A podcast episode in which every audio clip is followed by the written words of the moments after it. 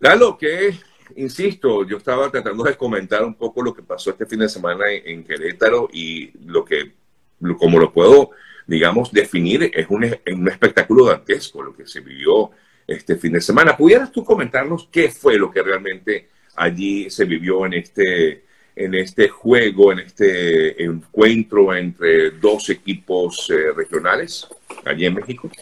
Sí, era la jornada número 9 de la Liga BBVA MX, el torneo local en nuestro país. El estadio fue la corregidora. El duelo era entre el equipo de Querétaro, que era el local, y el Atlas. Pasando el minuto 60, eh, como referencia para toda la gente, si no está nacido a, este, a este torneo, eh, son dos equipos de media tabla hacia abajo. No existe una rivalidad eh, exacerbada entre ambas, pero simplemente era el campeón visitando el estadio de Querétaro. Ya existía eh, un antecedente en este estadio donde se había jugado de hecho un partido por La Paz, en donde inclusive todavía estaba Ronaldinho, esa era parte como por lo que brillaba el estadio Corregidora y por lo que Gallos Blancos era conocido eh, mucho más allá de nivel regional. Eh, Ronaldinho ha sido su máxima estrella. Bueno, Ronaldo. Ronaldinho, perdón. bueno, regresando al partido.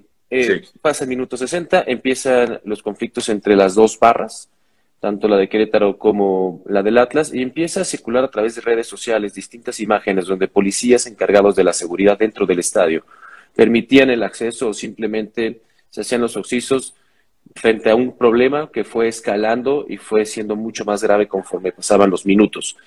Hay imágenes en redes sociales donde se ve como un mismo policía habilita una puerta para que llegue el acceso y fomente el enfrentamiento entre estas dos barras. Vendría posteriormente lo que todo el mundo ya ha visto, quizás en fragmentos, donde eh, hay gente golpeando a gente, a personas que están tiradas, el uso de picayelos, posteriormente afuera del estadio, cuando están saliendo los, este, los autobuses, gente subiendo sus cuentas de redes sociales, siendo esos reporteros in situ, donde mencionaban lo que se estaba viviendo y el caos dentro del estadio. Lo que brilló por su ausencia hasta ese momento eran las autoridades, ¿no? Donde estaba, y hay un reglamento específico eh, en la Liga BBVA MX, donde involucra el número de elementos de seguridad requeridos dentro de un estadio, en las inmediaciones del estadio, así como seguridad privada que tiene que ser contratada para cumplir con los estatutos de primera división. Las versiones son encontradas. Por un lado, la oficial, se comenta que estaban el número de elementos necesarios requeridos por la liga para poder llevar a cabo el partido. El siguiente cuestionamiento es si estaban los elementos necesarios, por qué no actuaron o por qué no se mitigó ese conato de bronca. Sigue todavía muchas dudas acerca de esto. Salió la postura oficial también por parte del gobierno estatal. No se ha decretado todavía la federal, porque ha escalado mucho más allá del ámbito deportivo. En el estatal salió Curi a decir y a desestimar eh, desde el principio que existían muertos. La primera versión era hay personas fallecidas. Posteriormente va avanzando y la versión oficial hasta hoy, 7 de la mañana con dos minutos en el tiempo del centro de México, es que no hay personas fallecidas. Hay 26 heridos, dos de ellos están de gravedad. Fueron llevados a una clínica en las inmediaciones del estadio, pero hasta el momento de forma oficial no han existido muertos ya se pronunció, ayer hubo una junta extraordinaria donde estuvo Miquel Arreola, Miquel Arreola es el presidente de la Liga BBVA MX, se reúne con los dueños de forma extraordinaria para llevar a cabo un consenso de cuáles son los pasos a seguir, porque nunca antes se había desatado la violencia al grado el que se llevó a cabo el sábado pasado. Habían existido conatos, nunca vamos a hacer apología a la violencia, ni minimizar cuestiones que nunca se tiene que ver dentro de un estadio, pero nunca había escalado a este grado. Entonces se reúnen los dueños y versiones decían, bueno, primer cosa, hay que sacar a Querétaro de la liga. Querétaro ya no va a jugar más. Esa versión es falsa. Hasta hoy todavía no se va a dar de baja a Club Querétaro. La única sanción real que existe es un veto al estadio de Querétaro, en lo que se llevan a cabo las investigaciones estatales y las investigaciones pertinentes para dar con los responsables. El problema es que en México, y esto ya es un problema social, hasta el día de hoy no hay un solo detenido uno solo. No ha pasado absolutamente nada. Increíble. está el foco rojo. Pero en lo deportivo, en lo que me atañe, la única sanción real después de todo este incidente es que el estadio corregidora está vetado y van a haber después de que se lleve a cabo y se conduzca esta investigación, cuáles serán los pasos a seguir con el equipo. Sí. Ahora, eh, eh, justamente quería consultarte porque tú comentabas que, que, esto ha escalado a otros niveles y, y se habla de algunas cosas, pero por lo que veo, no creo que se llegue a tanto. Y te voy a preguntar, eh, bueno, por supuesto la prohibición de venta de alcohol, no sé si el alcohol pudo haber influido en todo esto. Por otro lado, de que se debería cancelar la liga, la liga que me comentas, no sé si realmente pueda llegar a tal, que se debería desafiliar a Querétaro, incluso que México no debería ir a Qatar y también se habla de que la FIFA debería retirarle la sede de 2026. Pues, ¿crees tú que pueda llegar a ser tanto? No, ninguna de esas va a escalar ese punto. No olvidemos que lo que ocurrió en Querétaro es una tragedia y no hay forma de justificarlo ni de minimizarlo. Veámoslo ahora de la óptica de negocio. No conviene a una empresa, ahora denomínenle FIFA, cancelar a un país o vetar a un país por un evento local de violencia. No, si no tendría que, si no tendría que hacerlo en todas partes del mundo. Estoy leyendo Exactamente. que en el día de ayer Brasil también fue escenario de otro evento similar. Hinchas del Atlético Mineiro y Cruzeiro se enfrentaron en la previa al partido del Campeonato Mineiro, o sea que también incluso hablan de una persona fallecida en este caso y un herido de bala en eh, Brasil, en, el Campeonato Minero. O sea que tendría que hacerlo también en Brasil. Pues. Imagínate, Brasil fuera de un, de un, de un mundial por este tipo de acciones, no, crees que se diga tanto. No, no, no, va a escalar, debería existir un precedente, cierto, podría ser este el primer caso, es factible, pero se trabaja sobre hipotéticos y en nuestra profesión no se puede trabajar sobre hipotéticos. ¿Qué es lo que sí hay hasta el momento? La FIFA ha realizado una recomendación. La FIFA respeta la independencia de las ligas locales para llevar y conducir una investigación que dé con los responsables. La FIFA emite una postura oficial hacia el mundo, donde ellos dicen que es deleznable la violencia y que no puede tener cabida dentro del fútbol. Esa es la parte oficial de la FIFA. En ningún momento se ha manejado una posible sanción con respecto a ser eh, parte de esta trifecta que organizará el Mundial en 2026, hablando de México, Estados Unidos y Canadá. Recordando que el Mundial, el 80% o el grosso de los partidos se llevará a cabo en la Unión Americana, después se repartirá entre Canadá y México. ¿no? no va a pasar no va a pasar y eso hay que ser muy claros, reiterando que la FIFA, un organismo mundial, no se mete en un organismo local, es decir, todas las ligas están sujetas a FIFA para poder pensar o eventualmente clasificar a un mundial. De lo contrario, no podrías estar a ello. Sujeto a esas leyes o sujeto a esos estándares o ese método disciplinario, la FIFA ha pintado una línea. Dice que buscan a los que deben dar con los responsables, lo hace de forma imperativa, y que va a respetar la independencia. Pero, pero fíjate, tú, tú decías hace rato, y, es correcto, o sea, no hay ni una sola persona detenida, ni siquiera entre los manifestantes hay detenidos. Y me llama la atención porque vimos imágenes, eh, Lalo, el fin de semana, de, en medio de estas circunstancias, de familias que salían corriendo despavoridas, porque, a ver, el fútbol es un deporte para eh, eh, que también permite eso, y la integración familiar. Tú vas con tus hijos para ver el fútbol y nunca te imaginas que vas a terminar de esta manera. Eh, debe haber algún tipo de sanción, más allá de si hay detenidos o no, sanciones directas o a los organizadores o a eh, eh, los representantes de seguridad del estadio. algo tiene que haber, algún tipo de sanción para que haya un llamado de atención, ¿no? tiene que existir un precedente y afortunadamente se ha magnificado y se ha abierto los ojos a toda la gente de lo ocurrido y por eso viene la postura después de ver los videos en redes sociales. Primer cosa que se les pide a todas las personas que vean eso. Primero con mesura porque son imágenes fuertes. Y segundo, previo a sacar una conclusión donde es indefendible la violencia bajo cualquier circunstancia, pues sí tendremos que esperar a que se desarrolle esta investigación. ¿Por qué? ¿No? Y la principal, eh, el principal problema como sociedad es que no tenemos ante el gobernante, quien da la cara, no tenemos ese, ese punto de credibilidad y de, saber que está contando la verdad, ¿no? La primera forma de acercamiento por parte del gobernador fue asistir al, al hospital y posteriormente dar una parte a todos los medios de comunicación. Una parte limitada porque había poca información independientemente de todos los videos que estaban girando en torno en redes sociales. ¿no? Las redes sociales magnifican, son una lupa, pero también muchas veces se puede prestar a malos manejos. Por eso se pedía mesura. No estamos diciendo que no sean verídicos, simplemente hay que tomar distancia en lo que se lleva a cabo esta investigación. Segundo, eso fue la hora cero, 24 horas después. Sale el mismo gobernador donde daba a conocer que no tenía ninguna intención de mentir ni de ocultar información y daba a conocer la parte oficial, que eran los 26 heridos, tres de gravedad. Y posteriormente vendría el cuestionamiento de todos, ¿qué va a pasar?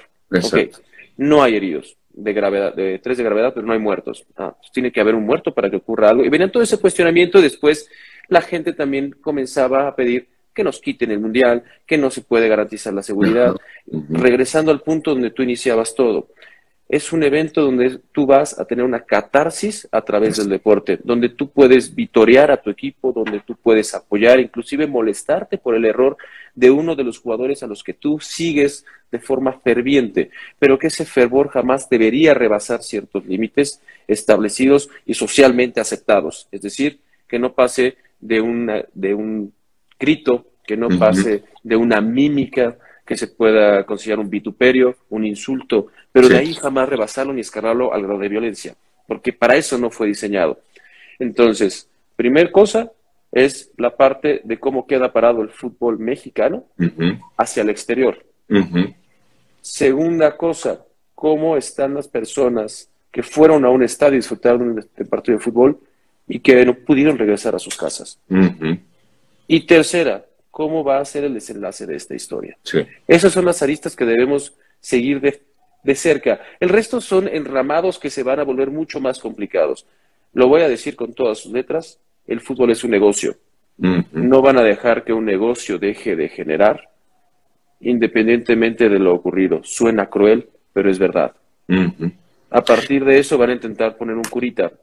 Un curita en una situación que es muy grave muy grave y nadie le va a quitar un solo eh, gramo peso a esa situación.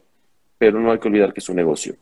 y en el negocio, manejado por unos cuantos, es muy difícil que ocurra algo que cambie la historia. Entonces, lo que va a ocurrir es van a encontrar tres, cuatro responsables, se va a empezar a construir toda la investigación alrededor de eso y posteriormente la gente tendrá eh, pues la opinión, que es donde más pesa, juicio será de opinión pública.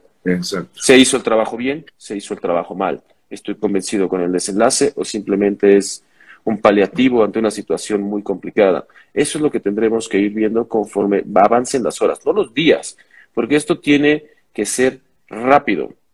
No puede pasar más de dos días sin tener certezas ni respuestas a estos cuestionamientos. Así es. Lalo, tú tienes muchos años en, esto. Eh, ¿Es la primera vez que ves eh, este tipo de... Eh, o te pregunto mejor, ¿por qué se dio esta situación? O sea, ¿qué pudo haber sido el detonante? Porque, a ver, yo puedo entender perfectamente que haya, como bien comentabas tú, bueno, no me gustó cómo jugó tal, o metieron un autogol, qué sé yo, cuántas cosas pasan en un partido de fútbol, pero que llegue a, este, a estos extremos o, es que eh, la gente está como que tratando de desatar la violencia que lleva adentro. Es que no sé, me pareció tan impactante, en más que eh, lo, que yo veía es que no entendía por qué incluso desnudaban a las personas. O sea, algo insólito. Se perdió a tu juicio, a tu juicio Lalo, eh, para concretar, a tu juicio, ¿qué fue lo que crees tú que despertó toda esta ira en este juego? en este encuentro? Honestamente, sería hipotéticos. La primera respuesta sería una respuesta o una reacción a lo que estamos viviendo como sociedad en nuestro país. Pero también no puedo generalizar ni crucificar o estigmatizar a toda la afición de Querétaro por unos cuantos que no tendrían que estar nunca en la vida dentro de un estadio de fútbol, inclusive en un área pública, porque al parecer, de acuerdo a las imágenes, tienen demasiados conflictos personales, que desemboca en violencia para poderlos apaciguar. No hay otra forma de definirlo. Pero son esos hipotéticos que uno no puede asegurar. Lo que sí es que esto jamás puede volver a ocurrir en ningún grado, ni mayor, esperando que jamás existe una pérdida de vida, ni mucho menos tolerar el bueno. Simplemente fue un empujón dentro del estadio, no pasa nada, hay que sacarlos, hay que erradicarlo esto de raíz y tiene que venir una sanción como nunca antes visto. La gente no va a entender que un estadio es un lugar seguro hasta que vea que se hace algo para garantizar esa seguridad. Entonces tiene que existir algo que sea un parteaguas para que la gente tenga esa credibilidad y tenga esa certeza de poder regresar a un estadio. Eso por un lado. A tu cuestionamiento de si había ocurrido algo similar, sí se había ocurrido algo similar. Lo vimos en Copa Libertadores, eh, inclusive fue eh, con las Águilas del América, donde la gente lanzaba en el Estadio Azteca parte de las butacas y también le dio la vuelta al mundo dejando al fútbol mexicano de forma sí. pues bastante mal parada, por decirlo de alguna forma y poner un adjetivo calificativo. Eh, no es la única, no nos tocó en nuestro país, pero vimos también en Francia, lo vimos en Argentina, lo vimos tristemente, también lo hemos visto en otras ligas, que es un mal que parece una pandemia moderna. Entonces pueden ser múltiples factores, reiterando que yo no soy psicólogo, pero hay muchos factores que pueden pues, exacerbar a una persona a llegar a tal grado de deshumanizarla. que no hay otra forma de explicar cómo puedes desnudar a alguien que está inerte y que está tirado, que son imágenes muy fuertes. Sí, sí. Y, y cómo poderle explicar a la familia de la persona que fue a un estadio a ver un evento deportivo. No diré espectáculo porque muchas veces el fútbol mexicano no es un espectáculo o es un espectáculo deprimente porque jugamos horrible, pero eso es otra cosa. Eh, iban a ver deporte y no regresaron a casa. Eso es, eso es, eso es el epicentro de todo esto. Eso es donde está, pues también un, reflejo de cómo estamos como sociedad.